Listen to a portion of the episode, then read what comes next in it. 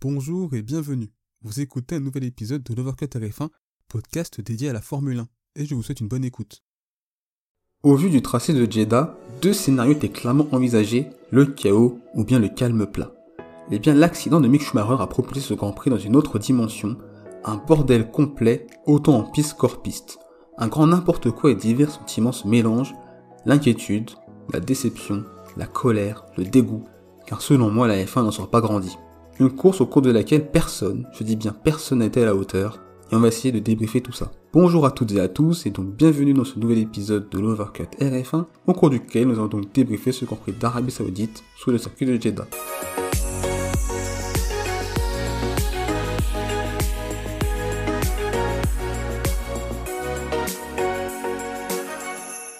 Au vu des événements qui se sont donc produits durant ce Grand Prix, le débrief sera un peu différent d'habitude. On va donc directement rentrer dans le vif du sujet en évoquant les courses de Max Verstappen et Lewis Hamilton à travers les divers événements qui se sont passés en course. Puis on évoquera par la suite le reste du top 10 et les pilotes hors du top 10 dont je souhaite parler. Je vais donc partager mon opinion à propos de ce qu'il s'est passé.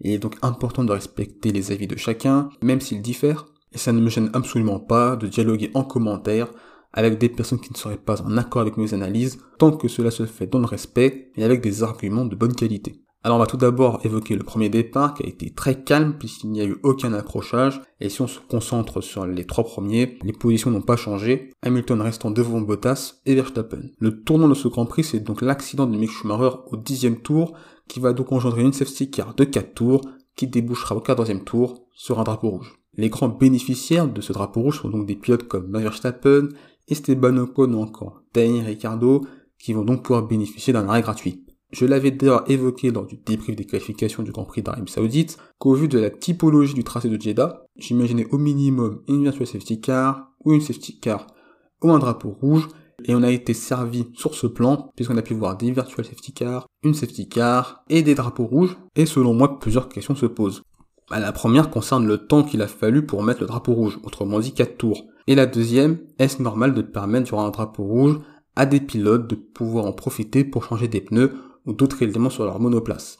Eh bien pour la première question, le problème selon moi c'est que c'est une mauvaise gestion de la part de la FIA sur ce point, puisque c'est exactement le même virage où Leclerc avait tapé en essai libre et il y avait directement eu un drapeau rouge. On voit de suite que les Tech Pro qui amortissent les chocs si les voitures perdent le contrôle et percutent les murs, bah sont très abîmés et en plus, ce virage 22, c'est un virage très rapide. On a déjà vu euh, ce week-end des accidents à la fois en F1 et en F2. On peut par exemple évoquer le cas de Baku, où Michael Masi, donc le directeur de course, avait décidé de mettre un drapeau rouge après l'accident de Verstappen, bien plus rapidement. Alors le mieux selon moi, ça aurait été de mettre directement un drapeau rouge. Déjà pour l'accident de Leclerc, ça avait pris un temps fou pour les réparations. Et là, clairement, cela n'allait pas être plus rapide à réparer. Par rapport à la deuxième question, concernant les drapeaux rouges et la possibilité de changer les pneumatiques. Ça a toujours été comme ça en Formule 1 et c'est une règle assez ancienne et par conséquent je ne suis pas choqué par cela, même si de fait ça fausse complètement la course, puisque des pilotes en profitent et d'autres sont lésés. Mais d'un autre côté, si par exemple il y avait un drapeau rouge avec un pilote en tête qui aurait fait le pari de faire un arrêt de moins que son rival, par exemple cette saison le Grand Prix d'Espagne où Hamilton tente une stratégie à deux arrêts alors que Verstappen décide de rester sur une stratégie à un seul arrêt, ou encore le Grand Prix de France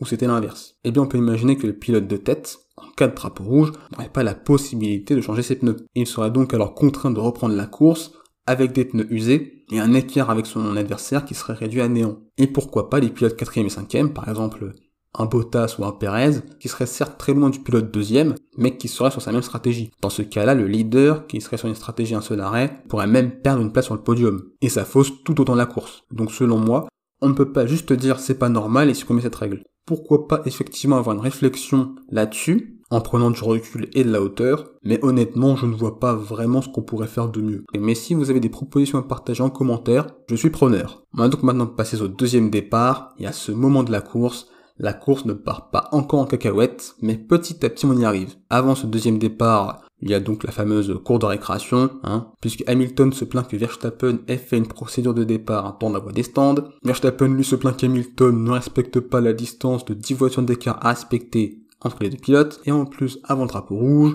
lors de la safety car, il y a Valtteri Bottas qui ralentit Max Verstappen pour pouvoir faire son arrêt juste après Lewis Hamilton. Ce sont trois actions qui ont fait que cette tension qu'il y avait déjà est montée au fil du Grand Prix.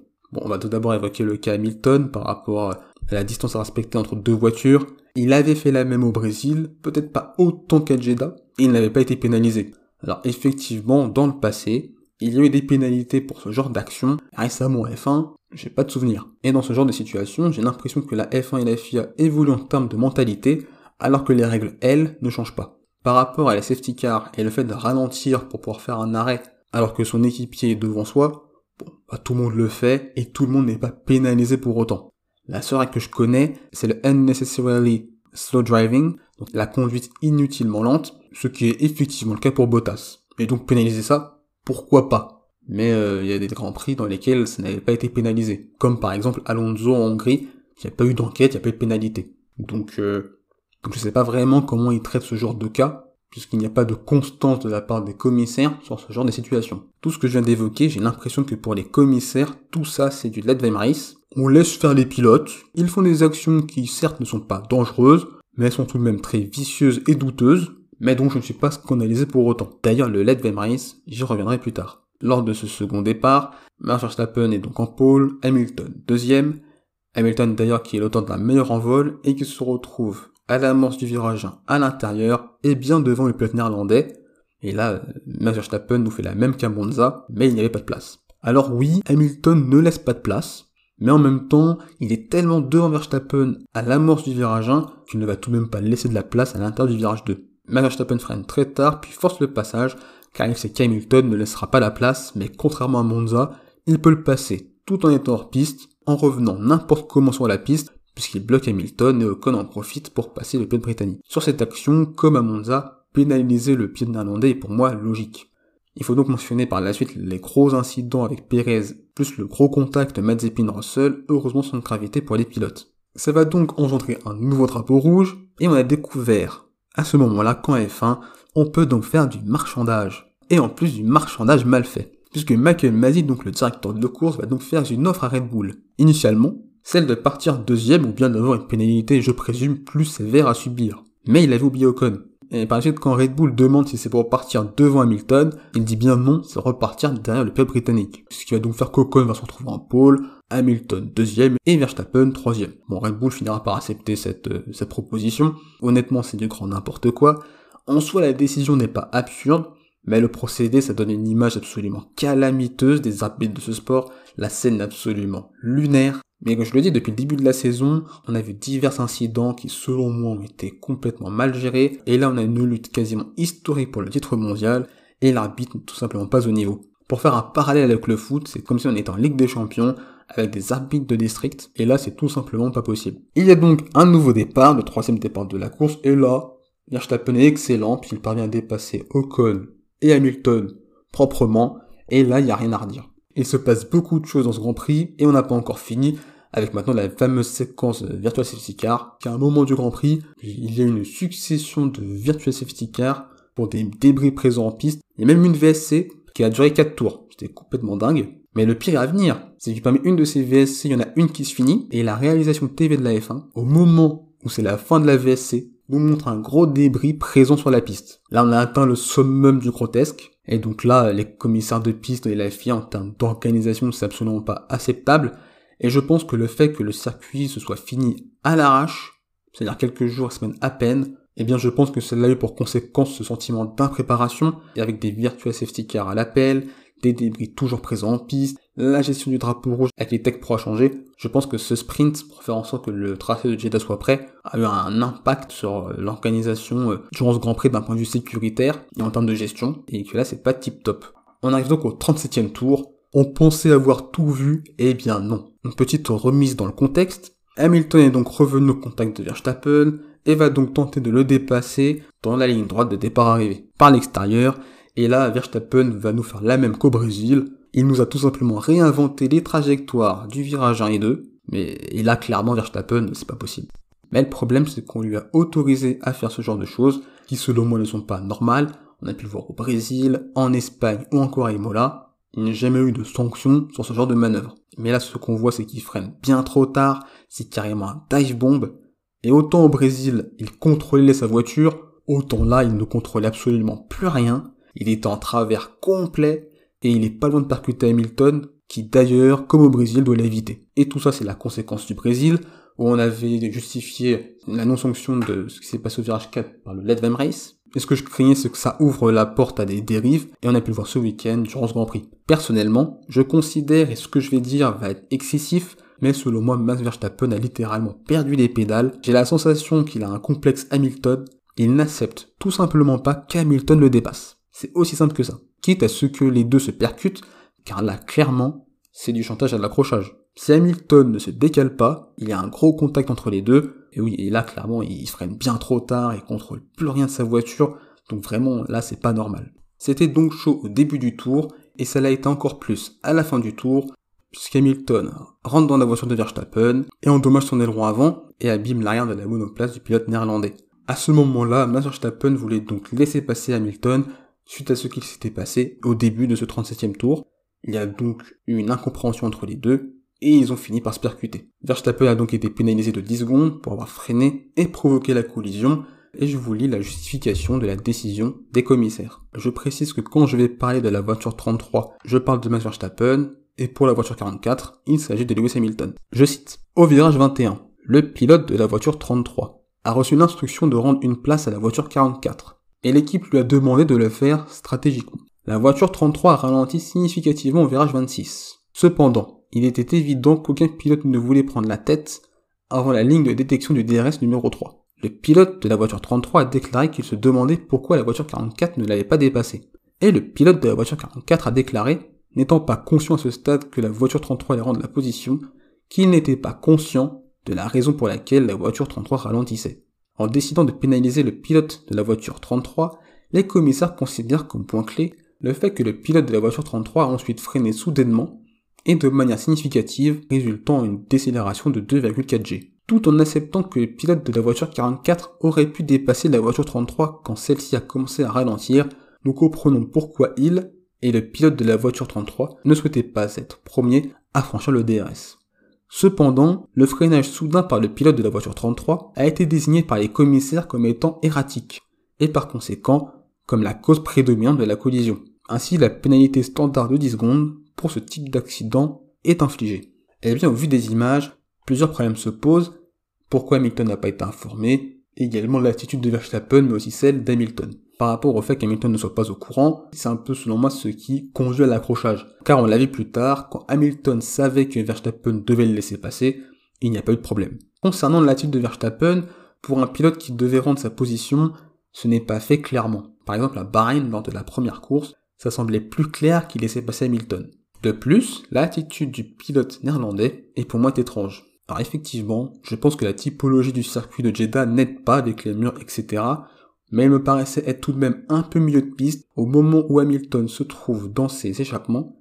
Et au vu des données qu'avaient les commissaires, il s'avère que Verstappen a freiné trop soudainement et que ça a eu pour conséquence la collision, donc la pénalité contre le pilote Red Bull est justifiée. Quant à Hamilton, selon moi, je pense qu'à ce moment-là, il ne pense qu'au DRS, et c'est donc pour ça qu'il reste constamment derrière lui, puis que finalement il décide à le passer. Quelques tours plus tard, Verstappen va donc relaisser passer Hamilton au même endroit, puis va le redoubler instantanément au dernier virage, puis après il va de nouveau Verstappen relaisser passer définitivement Hamilton, entre temps, le pilote néerlandais prend quand même 5 secondes de pénalité pour l'action qui est à l'origine de tout ce bordel. Bon, on sait pas trop pourquoi. Et en plus, ce qu'on peut voir sur cette action, c'est qu'en plus Hamilton il teste Verstappen au dernier virage. Là, je pense qu'Hamilton, euh, il en pouvait plus Verstappen. Il en pouvait plus. Mais bon, ça justifie tout de même pas de tasser le pilote euh, de cette façon. Alors, le bilan de tout ce bordel ambiant qui s'est déroulé à Jeddah, Clairement, selon moi, cette course a montré euh, les limites à la fois du Latin Race, ainsi que les carences de la FIA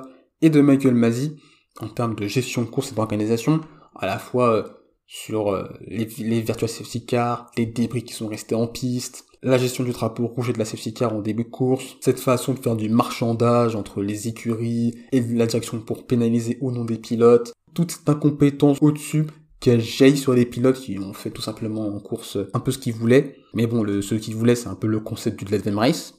Donc on les laisse faire un peu ce qu'ils veulent. Et ça finit par ce genre de choses où on, on voit un peu tout et n'importe quoi en course. Et honnêtement, euh, pour Abu Dhabi, je crains le pire, ce qu'on a pu ce week-end, puisqu'on va voir comptablement les deux pilotes, là c'est là c'est tendu. Donc pour Abu Dhabi, je ne suis absolument pas serein. Et donc ce que je peux ajouter, c'est que ce duel Hamilton-Verstappen, c'est un duel qui va tout de même rentrer dans l'histoire de la Formule 1, à la fois par son aspect légendaire, c'est serré entre les deux, il y a des batailles en piste, c'est plaisant à regarder, mais aussi par son aspect honteux, puisqu'il y en a vu pas mal d'actions polémiques entre les deux pilotes, et là je pense qu'à Jeddah on a atteint, euh, en termes de honte, entre guillemets, euh, le summum euh, durant cette course. Eh bien, les conséquences au championnat de ce Grand Prix, c'est qu'Hamilton et Verstappen se retrouvent à égalité à une course de la fin avec 369,5 points chacun. Pour schématiser, celui qui finit devant l'autre à Abu Dhabi sera champion, et si aucun des deux pilotes ne marque de points, alors Max Verstappen sera champion, puisqu'en cas d'égalité de points entre deux pilotes, c'est le nombre de victoires qui compte. Et Max Verstappen a remporté 9 courses, et Hamilton 8. Après avoir évoqué durant une très grande partie de ce débrief tout ce qui s'est passé euh, entre Hamilton et Verstappen,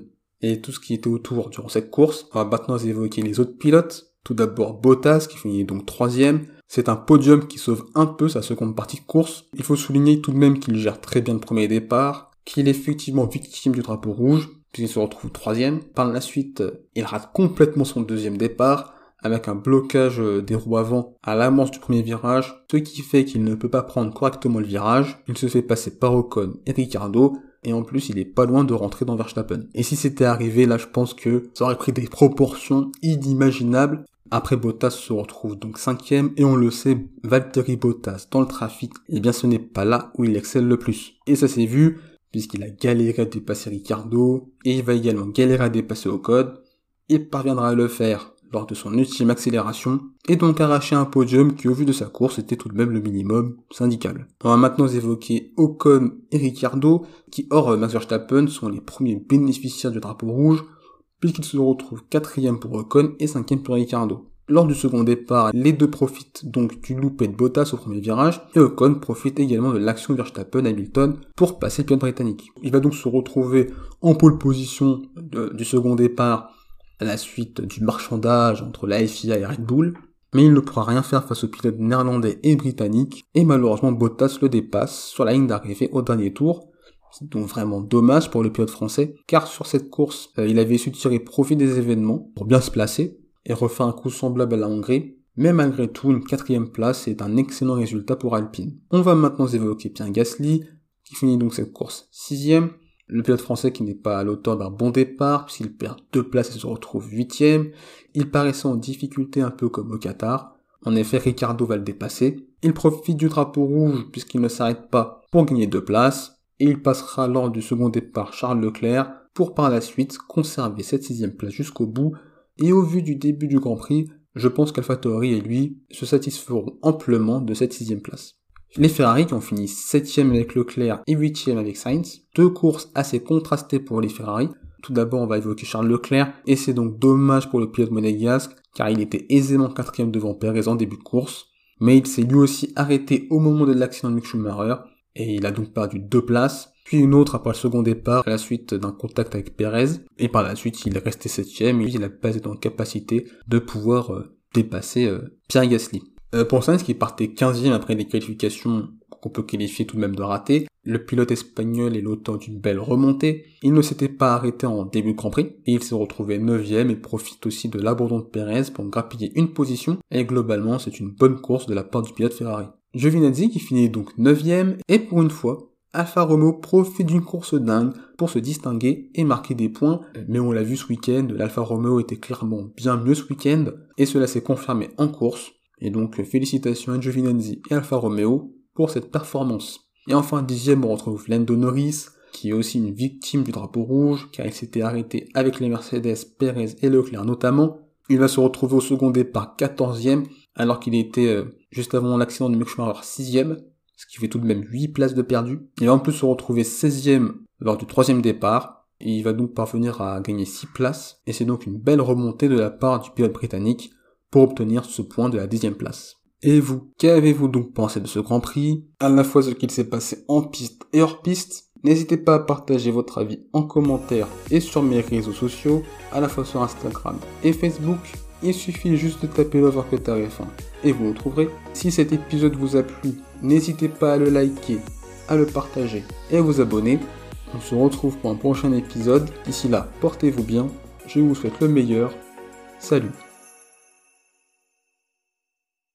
Merci d'avoir écouté cet épisode. S'il vous a plu, n'hésitez pas à vous abonner au podcast de Voir que Tarif 1 ainsi qu'à la chaîne YouTube. C'est une façon de soutenir le projet et également de ne pas manquer les prochains épisodes. N'hésitez pas également à partager cet épisode à vos proches. On se retrouve les amis très bientôt. D'ici là, portez-vous bien, je vous souhaite le meilleur. Salut